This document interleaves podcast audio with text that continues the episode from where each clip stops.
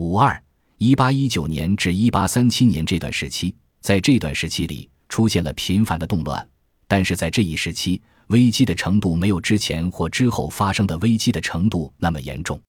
在一八二四年，社会上出现了大量诸如创立新企业这样形式的活动，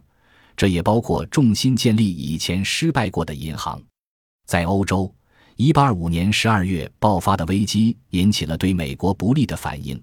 欧洲对美国产品的需求降低了。接下来，在一八二六年，产品的价格也降低了。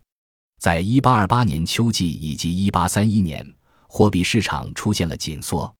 但这些都只是发生在一种不断前进的运动中的暂时困扰。这和发生在一八六五年南北战争结束之后与一八七三年九月危机爆发之前的这段时间里的运动没什么本质上的不同。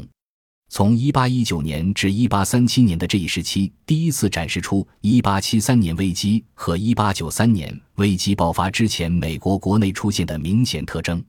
它为经济的逐步增长、扩张以及崩溃提供了一个很好的例证。这种运动在一八三一年至一八三七年这段时间里尤其显著，在一八三四至一八三七年间表现得最为活跃。一八三七年危机之前的十八年可以被描述成是一个美国内部改进的时代，大规模兴建运河开始了，他们之中的许多项目在成本方面远远超过之前任何公共或私人企业预计可以承受的范围。一百九十铁路建设于一八二八年开始，不断的西进运动让俄亥俄州以及其以西的大片土地有了归属。这使得农业生产有了大幅度提高，其他方面的发展成了大规模移民的开端，这足以促进国家更为迅速的发展，同时也有助于美国与外国进行更大规模的贷款谈判。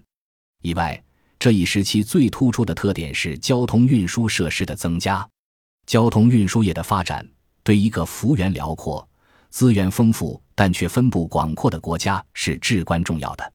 下面的事实数据显示出美国所欠外债的影响。一八三一至一八三七年间，美国的进口商品总量超过出口商品的总量，并且在这一时期，美国的铸币进口量也大大超过其出口量。一八三四年，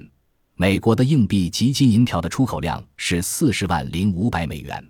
而同年的进口量却达到了惊人的一六百二十三万五千三百七十四美元。